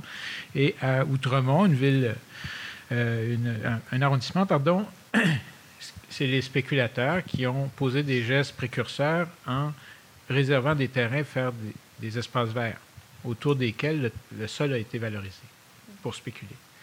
Comment on pose des gestes d'avant-garde aujourd'hui? Euh, Marc-André, la réponse à cette question. Non, mais c'est intéressant de voir, euh, tu disais, la ville où les promoteurs se sont réservés ou sont obligés parfois d'inclure un espace vert dans leur projet parce que c'est une recommandation. Mais dans ces cas-là, des fois, ce que je remarque beaucoup, c'est que lorsque les parcs sont forcés indirectement, parce que s'il faut le faire, on se retrouve dans bien des cas, et on le voit particulièrement en banlieue, euh, avec des espaces qui ne sont pas nécessairement habiter des espaces qui ne sont pas nécessairement de qualité. Ils sont là parce qu'on nous l'a demandé. Et qu'est-ce qu'on fait? On fait du gazon. La statistique. La statistique, on fait quelque chose de très esthétique. Et on a, des fois, je trouve, à la Ville de Montréal, ou au niveau politique de façon générale, on pense que magiquement, parce qu'on met un parc, puis on met le tag parc sur cet espace-là, que, et on était ensemble d'ailleurs il n'y a pas très longtemps, à Bonaventure, le quartier des gares, qu'on va, euh, la consultation publique le parc qu'on veut faire, je, ne comprends pas la qualité de... eux ont l'impression, la ville, en nous le présentant, que ça va être un succès monstre. On va mettre des stationnements tout le tour parce que pour que le parc soit accessible, un parc de quartier pour les gens qui habitent là, ça prend du stationnement aberration, alors que dans le même discours, on nous dit que euh, les gens qui habitent ces condos-là, normalement, c'est du live, work and play, donc n'ont pas besoin de voiture, mais on va leur mettre des stationnements pour que le parc soit accessible. Et il va y avoir des voies de circulation tout le tour. Et parce qu'on met le tag parc dessus, ça va fonctionner, les gens vont y aller. Alors que je regarde un exemple comme ça, euh, qui répond à un besoin. Euh, Elsie Lefebvre, qui est la conseillère qui chapeaute à l'arrondissement, il faut, savoir que c'est un besoin citoyen qui a été, ou même dans le cas des, des, du champ des possibles, les citoyens ont décidé que cet espace-là était dédié à quelque chose, à un parc, à un espace vert. On en avait besoin, on l'a adapté à ces, et, le succès n'est pas nécessairement parce qu'on a dit là, il va y avoir un parc, c'est parce que les gens l'ont mis à leur image et euh, je, trouve que le, c'est ça, on a, la, pensée facile des fois de dire euh, à la ville ou euh, des élus, parce que c'est un parc, ça va fonctionner. L'expérience. c'est plus facile à livrer un parc de même qu'on peut promettre de livrer qu'un vrai espace plein de sens et d'émerveillement. Ben je pense qu'il y a une question qui nous vient ici. Good design is as less design as possible. Ça, c'est Dieter Rams qui avait dit ça. Un designer industriel, mais ça revient au même pareil. Moi, je m'appelle Antoine Bonetto, je suis designer. Euh, je trouve intéressant le, débat, c'est un petit, pas le débat, mais le, sujet, finalement, c'est l'action citoyenne, puis euh, de répondre aux besoins du citoyen. Puis c'est ça, hein, c'est euh, l'investissement du parc par le citoyen. Puis je trouve que c'est un peu comme si on laissait, si on laissait l'information publique à Facebook, mettons, je pense qu'on serait, on serait, on serait, on serait dans la merde. Je veux dire, c'est le citoyen qui fait l'information. Si on, se, si on se fie à Facebook comme seule source d'information, ça, ne serait pas. Euh, on serait dans le champ. Je pense qu'aujourd'hui, euh, c'est intéressant. Attention avec ce terme, dans le champ, c'est quand même. dans le champ, oui. Vous allez vous revoir dehors, là, je pense. non, non, non, moi j'ai adoré ça. Cette, cette, je, connaissais, je connaissais un peu l'histoire du, champ des possibles, mais pas si bien que ça. C'est fantastique. Euh, Donc, si on, si, on, si on jetait euh, RDI, si on débranchait RDI puis on gardait Facebook, c'est ça la question? Qu'est-ce que ça nous donne? Oui, c'est ça. En fait, moi, je pense que ce que je crains, c'est quand si le designer se met à faire du... le designer, si le citoyen se met à faire du design, finalement. C'est ça le problème. Si on laisse investir l'espace par le citoyen, c'est comme faire de l'architecture vernaculaire, c'est fantastique. Mais si le citoyen se met à faire du design, ben c'est là que ça devient dangereux. C'est ça que je crains. La consultation publique, c'est intéressant, mais le designer, lui, finalement, on est pogné comme designer. C'est quand même pas un aéroport ou un pont, là. non, mais il y a un programme. Il y a un programme au départ, puis il y a des circulations, puis euh, déjà là, euh, c'est de sécurité. Puis en ce moment, je dirais, moi, je crains beaucoup avec l'espèce de phénomène de, de, matantisation de la société. Mais mhm. je voudrais pas que tous nos parcs ressemblent à ce que je vois là. Moi, je, moi, j'en ai pas d'enfants, puis j'ai besoin d'espace où il y a peut-être autre chose que des jeux pour enfants, puis des ballons à l'hélium. Euh, non, mais il y a une réalité. C'est comme il y a comme une espèce de compétition entre la, ville et euh, la banlieue, puis on veut ramener les familles en ville. Fait que là, on cherche à leur donner des espaces. C'est ça qu'on entend partout l'espace familial, l'espace familial, l'espace familial. Je je prends cette image en exemple ici, vraiment très. Juste derrière cette église, il y a un espace, un espace de jeu pour enfants. Et à deux coins de rue de là, ben, il y a le parc Jarry. C'est quand même assez immense comme parc. Puis, si on va au parc Jarry, puisque j'habite ce secteur, le parc Jarry est investi par des immigrants qui apportent leur barbecue puis qui font des fêtes. C'est ça. Puis partout ailleurs, il y a plein de parcs comme ça à Montréal où ce ne sont que des immigrants qui amènent leur barbecue, ils font des pique-niques, ils passent la journée là au complet. Il y a une espèce de, truc culturel qui vient avec ça, qui n'est pas ma spécialité. Mais je pense que le parc, euh, je crains, moi, si on laisse euh, tout l'investissement de, l'avenir de l'espace vert, si on le laisse à l'action citoyenne, ben c'est démagogique finalement. C'est ce que je veux dire. Ben, Ah, oh, mais j'ai peur du, designer autant que du citoyen. Parce que là, on. oui, c'est ça. Il y a une affaire d'équilibre là-dedans. Si heureux, là, et oh, rassuré. Alors, soyons heureux. Je prends ce que vous dites, puis je vais essayer d'interroger nos, nos, La question aussi. Non, non, non, non, non. Je vais poser une question parce que c'est moi qui vais la poser. C'est la démocratie, c'est l'État qui pose la question. Voilà. Ben, c'est ça, l'éclairage, c'est très important dans les parcs. Jusqu'à minuit, a-t-on appris. Mais, euh, par exemple, effectivement, il y a une concurrence maintenant entre le plaisir, un, certain plaisir hédonique du moment. Tu, sais, tu parlais de convivialité, de quotidienneté. Et aussi, il y a le sentiment que certains de ces espaces sont des espaces qui doivent transcender les limites des générations, qui doivent passer le temps. Si on avait assujetti le Mont-Royal au, au, goût du jour, on n'aurait pas le Mont-Royal, on aurait un paquet d'accumulation et il aurait peut-être perdu. Alors, comment est-ce qu'on a besoin d'avoir, je prends le cas de la charte de, la Ville de Montréal, est-ce qu'on a besoin de dire les trois éléments clés de ce qui définit un parc sur lequel des ressources publiques vont être investies au service de la population? Prenons la déclaration américaine c'est quoi? Euh, Freedom, Liberty and the Pursuit of Happiness. Ben, si on prend ce genre de concept élevé puis on essaie d'en avoir des équivalents pour nos parcs montréalais, peut-être qu'on pourrait avoir une espèce de, d'élément constitutionnel qui crée l'équilibre entre la recherche juste du plaisir du, citoyen et un devoir sur le domaine public à plus long terme. C'est un peu ça, là? C'est exactement ce que vous avez dit. Alors, qui la question s'adresse à Marc-André. Qui, pense à Thomas Jefferson à l'instant? À Thomas, euh, pas moi en tout cas. Désolé. Ah, mais voyons, c'est lui de Pursuit of Happiness, parce que l'autre choix, c'était de Property Rights. Oui, c'est ben, en fait. Euh, la réception approche, là. J'ai l'impression qu'on tourne autour d'un faux problème, parce qu'on a le réflexe, nous, euh, tous les êtres humains, j'ai l'impression, de généraliser, parce qu'on veut caser notre pensée dans des boîtes euh, très, très bien définies. Et ce qu'on voit là, ce qu'on voit au champ des possibles, ce qu'on voit un peu partout, ce sont des projets, des initiatives qui sont ponctuelles, parfois transitoires, minoritaires. Je veux dire, il n'y a pas 15 comités de citoyens comme celui des, Amis du champ des possibles qui vont s'activer partout à travers la ville. Donc, d'une certaine manière, euh, cette, euh, la dynamique de ces groupes-là et ce à quoi ça donne lieu, ça a le droit d'exister. Tout comme le design, c'est pour ça que j'essayais d'un peu d'être provocant tantôt, le design aussi a le droit d'exister. Le design d'auteur a le droit d'exister et on n'a pas à soumettre tous les projets. Mais, mais c'est quoi mes, mes, principes constitutionnels là Imagine que tu es Jefferson ou bien, je ne sais pas, Voltaire. Au, préalable, j'aimerais dire ceci. Euh, c'est en réponse soit à quelque chose que Marc-André a dit tantôt ou à ce dont on discutait plus tôt. Euh, est-ce que le concept de parc est encore pertinent?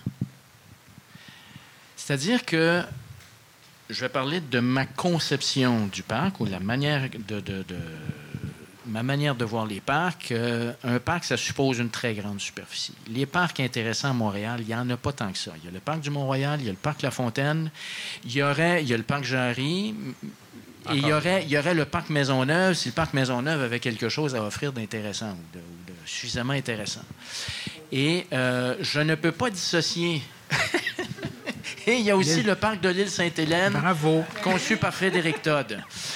Euh, et je ne, peux, je ne peux pas dissocier l'idée, la, notion de parc de son extension, de sa dimension. Et Homestead, euh, Prospect Park en particulier, a insisté auprès des autorités de la ville pour avoir la superficie suffisante pour qu'effectivement on puisse avoir un espace public qui serait véritablement une enclave, disons, de campagne dans une ville où on n'aurait pas le sentiment d'être en ville. Vous voyez, le parc du Mont-Royal est est, fondamental sur le plan social, mais il est fondamental aussi sur, pour ce qui est des pratiques urbaines parce qu'il permet de s'évader. C'est ça la magie d'un parc comme celui-là. Donc, je suis pas sûr que le parc, au sens où Marc-André, enfin, suivant le raisonnement tantôt de Marc-André, ces territoires-là, ces grandes surfaces-là, est-ce qu'elles sont encore disponibles? Hmm.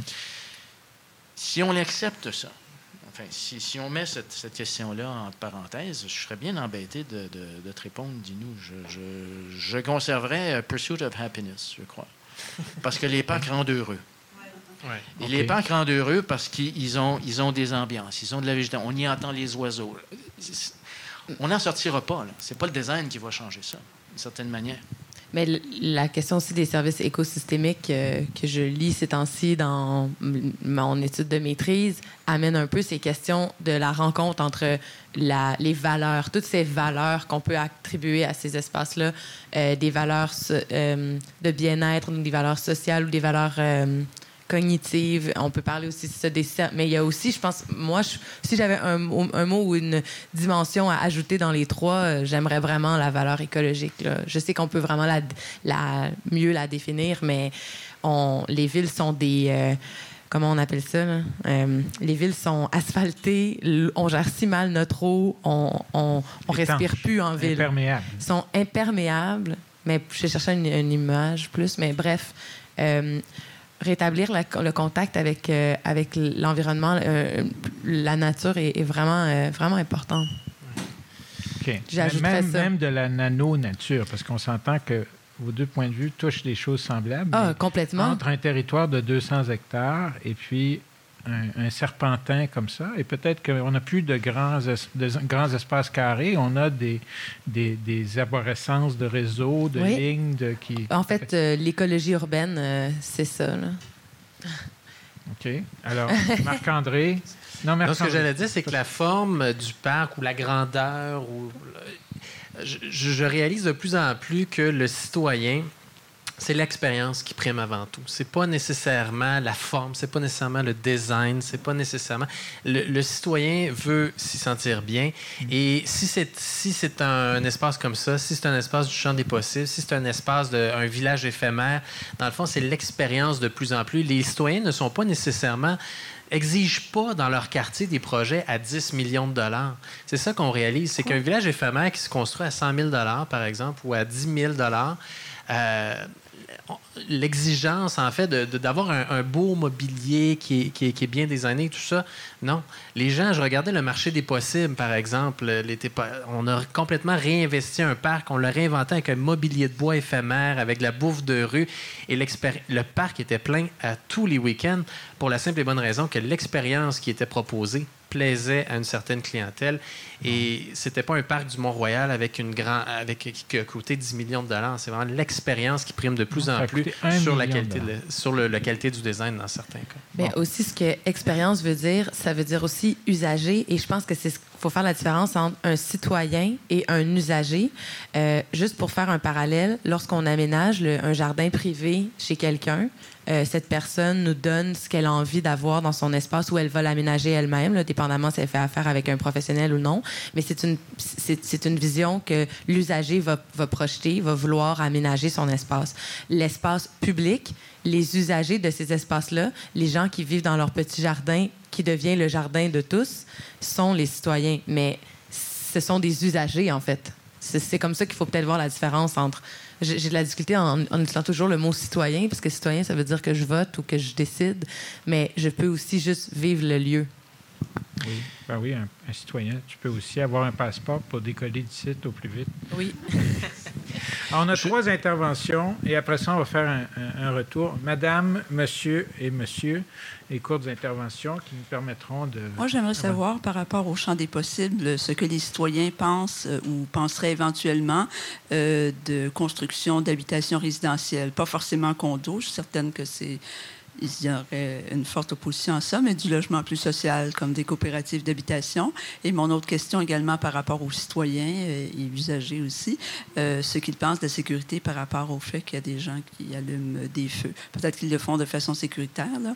Je suis jamais allé, je l'ai jamais vu, mais quand je me promenais à la montagne, puis que je vois euh, un lundi ou un mardi qu'il y a un endroit qui a été incendié, pas trop loin d'arbres immenses et magnifiques, je me demande dans quelle mesure les gens ont pu être prudents. L'arbre et les arbres autour ne semblent pas avoir brûlé du tout, mais il y a toujours un risque parce que le vent peut se soulever et en été, la végétation est beaucoup plus sèche, donc beaucoup plus à risque, évidemment, que ça s'embrase et que ça disparaisse. Tout à fait.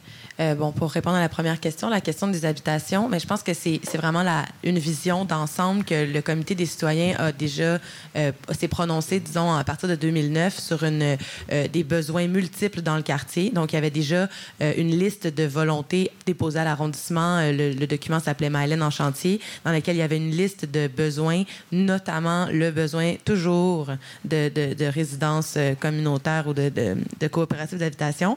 Maintenant, il a été décidé dans une vision, disons, concertée par les 250 citoyens qui ont participé à l'activité, euh, que l'espace du champ des possibles ne, serait pas résidentiel et que d'autres zones devraient l'être. Euh, très récemment, euh, il y a déjà des, des, positions qui ont été suggérées sur d'autres lots voisins, mais il y a quand même des, une coopérative d'habitation juste en face, la coop Laos, avec juste des Laotiens qui euh, ont euh, vu sur le champ. Magnifique vue d'ailleurs. Euh, l'autre question, oui, il y, a des craintes hein, pour la, sécurité, effectivement. Et je dirais que la, il y a comme une double vision de cette, de cette dynamique parce que pouvons-nous peut-être permettre cette, cette expérience du feu de camp sécuritaire Peut-être que oui, et peut-être qu'en étant plus conscient de l'enjeu, de trouver une façon créative, designer quelque chose qui permettrait que le feu puisse se faire, l'expérience un peu alternative d'être en plein milieu de la ville et d'avoir le droit de faire griller des guimauves, mais de ne pas, de pas le faire en dessous du peuplier qui est, qui est euh, faux tremble. Deltoïde? Oui, de, je sais pas, il y en a plusieurs. Je vais regarder dans mon catalogue. Ben oui, le peuple est divers. Euh, Monsieur? Euh, Oui, j'ai. Euh, bon, depuis quelques années, je suis impliqué avec un projet citoyen pour sauver le jardin Notman. Vous avez probablement entendu parler. Euh, après quelques années, j'ai quelques constatations peut-être à partager avec vous. J'étais tout à fait stupéfait.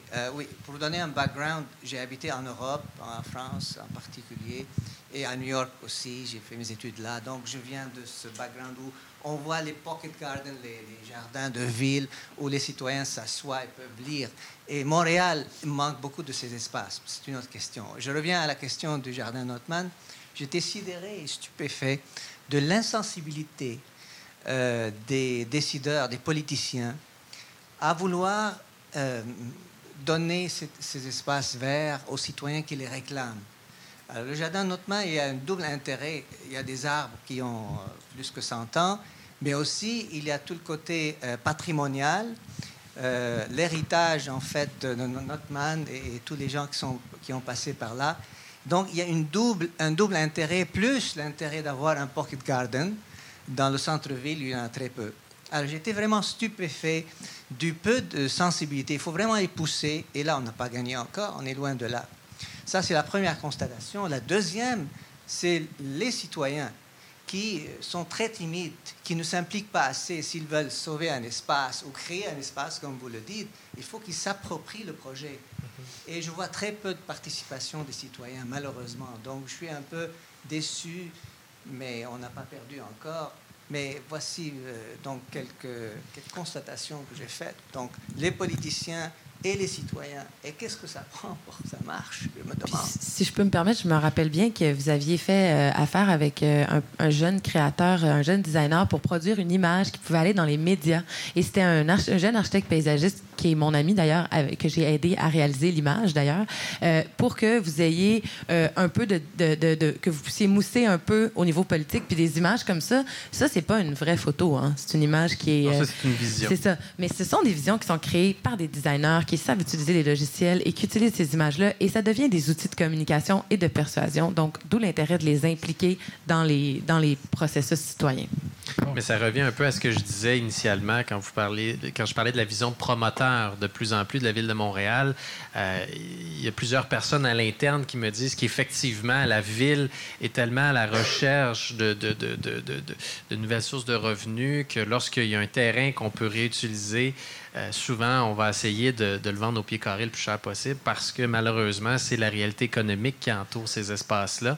Et euh, comme vous dites, s'il n'y a pas suffisamment de mobilisation, des milieux où c'est très difficile de mobiliser des gens, malheureusement, la pression est pas assez forte, puis euh, le terrain part aux mains des plus offrants. Donc, ça revient un peu à ce que je disais, la vision de promoteur que la ville est en train de renforcer de plus en plus, malheureusement. mais peut-être aussi, c'est qu'on a, on a souvent concentré sur le bâti en oubliant que l'architecture, c'est pas juste le bâtiment, c'est aussi l'art des jardins, des espaces et tout ça. Il y a quelques années, euh, le maire d'Outremont avait poussé un projet de bibliothèque sur le. Et ils cherchaient un, site, donc ils ont choisi le site du Parc Saint-Viateur. Les gens connaissent le Parc Saint-Viateur ici, c'est quand même merveilleux cet endroit-là, avec l'anneau d'eau et tout ça. Et quand les gens se sont dit, mais ça n'a pas d'allure, le parc est magnifique, je dis, ben, c'est un terrain public, on peut bâtir dessus. Alors, comme si la notion d'architecture du paysage était si peu présente, hein, euh, on a déjà réussi à avoir une perspective urbaine à partir de l'architecture isolée, mais vous voyez, il y a encore des, terrains, des, terrains à conquérir. Mais c'est comme ça, Tony, qu'on avance, c'est en voulant repousser les frontières de l'imbécilité et de l'inaction. Euh, Jean, tu voulais intervenir? Alors, Jean, Jean et on se rappellera, c'est lui qui a inauguré les échanges urbains avec une conférence euh, euh, mémorable sur euh, l'eau. L'archipel. L'archipel. Oui, alors il y a eu l'archipel 1, il y a eu l'archipel 2 qui, au moment où on a imaginé une nouvelle politique des parcs en 1983 pour la grande région métropolitaine et qui a donné lieu, l'élément principal de cette politique-là, c'était le réseau vert. Euh, le réseau vert, c'est essentiellement, euh, au départ, une, création presque pratique, parce que la commande du gouvernement était il manque de parcs à Québec, à Montréal, qu'est-ce qu'on peut faire? Faites une politique des parcs. Et euh, par contre, on n'a pas une scène. C'était il y avait la crise au début des, années 80, vous vous souvenez bien. Et donc, il fallait voir. Et c'est là qu'on a eu l'idée de en regardant, dans le fond, je me souviendrai, il y avait grande carte de Montréal derrière mon bureau, puis je regardais ça, dans le fond, il dit, manque pas d'espace à Montréal. C'est plein de friches. C'était le début de l'approche friche à Montréal en disant, merde, non seulement sont intéressantes ces friches-là, mais sont, la plupart sont pratiquement euh, euh, gratuites. Euh, parce qu'elles n'ont pas de valeur. D'ailleurs, les, valeurs qui étaient accordées à ces choses-là, c'était la valeur moyenne du terrain non construit dans l'île de Montréal. Imaginez ce que c'était. Et, euh, donc, évidemment, là, on a quand même structuré la, chose. Là, c'était au départ les grandes friches euh, du système ferroviaire, mais du système de communication, du système de transport, là aussi les, les lignes de transport du Québec, etc. Mais essentiellement le, le système ferroviaire. Et euh, là, on a proposé de créer donc un immense parc linéaire à grandeur de l'île qui rejoignait le centre à la périphérie, le Mont-Royal au réseau bleu, et qui allait passer à travers tous les grands parcs, qui reliait les grands parcs pour éviter que les grands parcs euh, soient tous pareils. Donc, on a essayé de dégager des caractères particuliers aux grands parcs plutôt que d'avoir dans chacun le même gabarit de. Euh, mais aussi qui, en traversant les quartiers, allait euh, pouvoir justement combler le fameux déficit en parc, qui était un déficit complètement théorique, qui, rejoignait euh, l'approche américaine de la question des parcs, où on faisait des beaux parcs dans les, les, dans les, dans les, dans les banlieues riches, puis qui n'étaient absolument pas utilisés. De toute façon, il y a une autre question qu'on avait étudiée à l'époque sur l'évolution des, des, parcs en milieu urbain dans les sociétés occidentales, où effectivement, les parcs ne n'allaient chercher qu'à peine 10 à 15 de leur clientèle normale. Donc, les parcs étaient complètement abandonnés. Ce que j'appelle le petit parc carré en milieu urbain, là, ben, ma foi, euh, il y en avait beaucoup, mais ça ne servait à rien. J'appelais ça des parcs industriels, parce qu'ils étaient de l'époque industrielle, mais on créait ces parcs-là pour que les gens aillent euh, reproduire leur force de travail et pour revenir le lundi matin, euh, être performés. alors, donc, le réseau 20, c'est ça, c'était un, système de communication qui avait 150 km, soit dit 100 En fait, qu'on a repris après, ça c'était au gouvernement de marche, je peux donner deux. On l'a repris dans la politique des parcs qu'on a fait à la ville de Montréal, euh, qui a été adoptée en 92, mais qui est toujours sur une tablette. Et, euh, les, euh, la tablette, c'est un des éléments de mobilier les plus importants, un mobilier urbain. la tablette. il y a eu quand même une, relation très forte qui a été faite avec le Casier Pacifique à l'époque, même si on s'entend pas tout avec maintenant. Et, donc, il y a eu un premier tronçon expérimental de 3 km qui existe toujours, c'est le seul qui existe. là, il est relancé actuellement par la STM qui veut évidemment faire un corridor entre, entre Oka et Mont-Saint-Hilaire en traversant justement le long de la voie ferrée. Et, mais l'idée, je n'insisterai pas là-dessus, je veux revenir au parc locaux. Oui, peut-être une question, petite question. Hein? Une petite question, après ça, on pourra continuer euh, au foyer, euh, à la réception. ben, quelle question, tu Oui, oui, oui. oui c'est que je pense que ce genre, l'approche du parc citoyen, du parc qui est approprié euh, par les citoyens, c'est la seule solution pour les parcs locaux. Et justement, c'est ce qu'on faisait le long du chemin de fer. Et là, on a un bel exemple. C'est le premier exemple que, je vois euh, depuis 30 euh, ans que je suis dans le dossier, euh, d'une réalisation comme celle-là.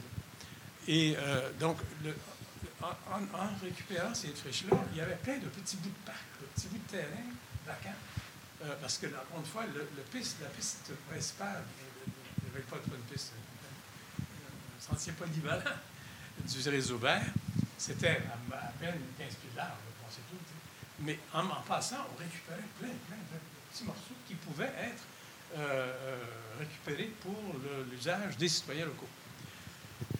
Euh, et, à ce moment-là, on avait déjà développé aussi une structure de gestion triangulaire, c'est-à-dire la ville, bien sûr, les propriétaires fonciers, mais également les citoyens. Et à chaque fois, les citoyens avaient la même importance que les deux autres. Donc, il y avait une équilibre il y avait une vraie concertation à ce moment-là. Et c'est les citoyens, finalement, qui devaient s'occuper de proposer l'aménagement, de faire une partie de l'aménagement eux-mêmes et de s'occuper également, après ça, de l'animation et de la sécurité, bien sûr, avec des comités locaux, des choses comme ça. C'était à, prévoir. Donc, il y avait une possibilité de créer ces choses-là partout.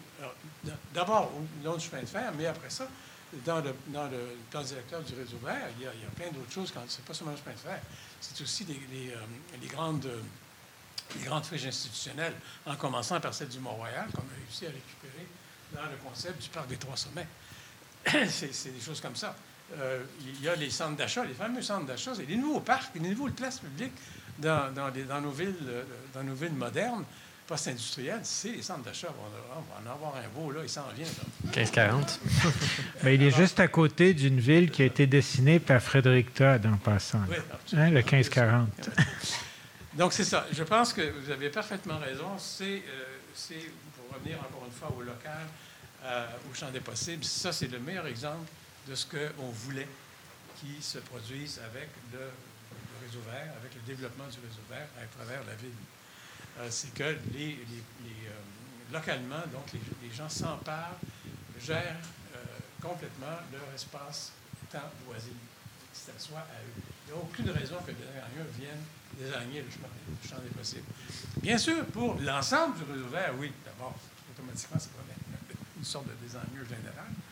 Mais il y a d'autres choses. Les grands parcs, évidemment, il faut que ça soit, il faut qu'il y ait quelque chose qui soit fait. On ne peut pas laisser les grands parcs on ne peut pas laisser non plus le réseau vert se, dérouler euh, par les citoyens eux-mêmes. De toute façon, les citoyens sont souvent très localisés. Et donc, euh, il y, a une différence. Euh, parlant, et pour terminer par ça, je pourrais aller longtemps, je pourrais en parler pendant 30 ans. Mais en termes de design, moi j'aime bien évidemment le, high, Highline, mais on, on, a constamment oublié de parler de quoi? De la promenade plantée à Paris, qui, est bien avant le Highland, qui est pas mal plus belle. Ça, c'est du design.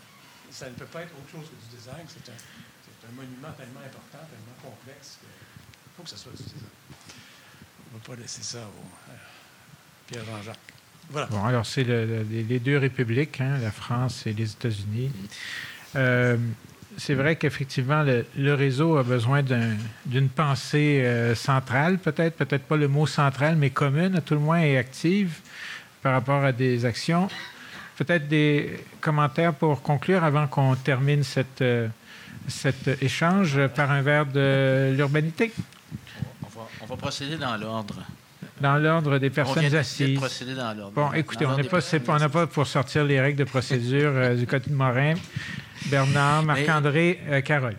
Ce que, j'aime de l'intervention du genre, puis de la question du, du réseau vert, c'est que ça me permet de me dédire, parce que j'aime beaucoup me dédire. Euh, je posais tantôt la question de la pertinence du concept euh, de parc, euh, dans la mesure où, pour moi, le parc suppose une, dimension, une, extension considérable. puis il n'y a rien d'anti-urbain là-dedans. on a tendance à penser que ça l'est, mais ça ne l'est pas. Aujourd'hui, oui, le concept de parc est pertinent parce qu'il est linéaire. Et dans ce sens-là, il est gigantesque. Et ça va de pair aussi avec le fait que le loisir actif, là, il est linéaire aussi. Il n'y a jamais eu tant de cyclistes, il n'y a jamais eu tant de pistes cyclables. Les pistes cyclables aujourd'hui passent dans des, dans des euh, secteurs absolument extraordinaires. Ce sont des paysages en tant que tels. Ils sont parfois renfermés sur eux-mêmes, mais euh, le réseau vert comme parc, c'est effectivement un type de parc contemporain tout à fait, euh, tout à fait pertinent. Oui. Marc-André? Euh, qu'est-ce que je pourrais bien ajouter à ça? Écoutez, moi, je vous dirais que euh, je pense que c'est vraiment le citoyen qui, de plus en plus, va faire la différence là, ces prochaines années. Euh, on le voit dans le contexte, comme je l'expliquais un peu plus tôt, dans le contexte financier aussi des, villes. Mm-hmm. oui, il va y avoir des méga projets. le quartier de la gare, le quartier des gares, c'en est un exemple. Complexe environnemental Saint-Michel, mais ça, c'est peut-être la ce sont des gros projets qui coûtent cher, mais ce ne seront peut-être pas nécessairement les projets les plus marquants, les plus appréciés. Je pense que ce qui va vraiment faire la différence, ce sont les, poches expérientielles qu'on va retrouver un petit peu partout je pense que le citoyen va faire la différence et de, de voir ce mouvement-là ici, mais aussi à l'échelle internationale, des gens qui se réapproprient euh, le terrain euh, voisin pour euh, justement se l'approprier et en faire soit un champ des possibles qui, et justement l'organiser un peu, soit en faire un village éphémère. Moi, je pense que c'est vraiment ça. Le, le, citoyen doit avoir de plus en plus son mot à dire dans la conception de, de, l'espace public. Évidemment, parfois, ça peut faire, on en discutait un peu avant la conférence, le, le ça peut faire un, et je pense qu'Antoine de soulever aussi un petit peu avec sa question. Ça peut faire un monstre à plusieurs têtes, des fois, quand il y a beaucoup de consultations et beaucoup de gens qui veulent dessiner un espace. Mais en même temps, je pense que c'est un processus qui demande de la conciliation, qui demande euh, une certaine forme de... Et juste peut-être pour compléter aussi, euh, euh, quand Antoine disait le citoyen dessine, ça me fait peur de voir que les citoyens vont dessiner des choses. le, le, citoyen ne va pas nécessairement dessiner quelque chose. Le citoyen va peut-être inspirer quelque chose parce que dans tous les projets, que ce soit comme Caroline le mentionnait un peu plus tôt, souvent, euh, il va y avoir des experts qui vont venir synthétiser ce que la population veut, ils vont venir compléter ce que le citoyen ne peut pas faire euh, parce que ce n'est pas son métier. Donc, de dire que le citoyen va venir dessiner le parc, c'est peut-être un peu grossier, mais va plutôt l'inspirer. Voilà. Dessine avec ses pieds. Dessine avec ses pieds, voilà. Il y en a d'autres qui décident comme ça aussi. Caroline. Euh, ben, ouais, quoi rajouter? Mais je prends toujours des notes. Je suis hyper euh, stimulée par ces questions qu'on discute ce soir parce que j'ai juste envie de partager le fait que je vis à l'intérieur d'un projet vraiment spécial présentement qui est à la rencontre de tout ce que vous expliquez. C'est-à-dire que je suis une jeune professionnelle en aménagement, mais je travaille pour un groupe de citoyens. Donc, je me sens extrêmement interpellée par ce que vous expliquez je me questionne là-dessus beaucoup tous les jours. Euh, mais ce que j'ai envie de dire, c'est que ça doit effectivement, comme, euh, comme on disait, euh, partir d'une appropriation citoyenne. C'est, ce sont les usagers des espaces publics. Donc, appropriation citoyenne, c'est le mot euh, le plus fort. Puis ensuite, je pense qu'on posait la question, donc, euh, qui seront les architectes de les, quels sont les vrais architectes de nos parcs? Alors, je dirais, l'architecture de nos parcs est, demeure dans le processus euh, de rencontre entre l'appropriation citoyenne et l'expertise de, l'aménagement. Donc, c'est la rencontre entre ces deux-là qui peut permettre cette, euh, ces nouveaux espaces qui vont nous ressembler. Bon, ben écoute, si avec ça, on va peut-être euh, euh, faire le tour. remercier nos trois panélistes, Bernard, Marc-André et Caroline. merci beaucoup. On vous, on notera des paroles. Il y a beaucoup de, paroles célèbres. Marc-André qui nous rappelle qu'on va passer d'une multitude d'expériences poches à un, foisonnement de poches expérimentielles. Euh, c'est peut-être la notion de réseau, les, nouvelles dimensions, la nouvelle géométrie, peut-être aussi euh, parler de citoyenneté, on, a tendance à abstraire ça et à situer ça plus, plus au niveau de l'histoire, alors que dans le fond, ce qu'on voit avec des aménagements comme ça, c'est un réapprentissage de la géographie de la ville. Hein. On n'est pas juste le pays du je me souviens, on est la ville de je suis quelque part. Et puis, euh, c'est peut-être euh, encourageant. Les thématiques urbaines vous passionnent? Abonnez-vous à l'émission pour être informé de l'ajout de nouveaux épisodes. Nous sommes intéressés à connaître les sujets qui allument les Montréalais. Proposez des thèmes pour la prochaine série Échanges urbains en passant par la page web des Échanges urbains sur le site du Musée McCord.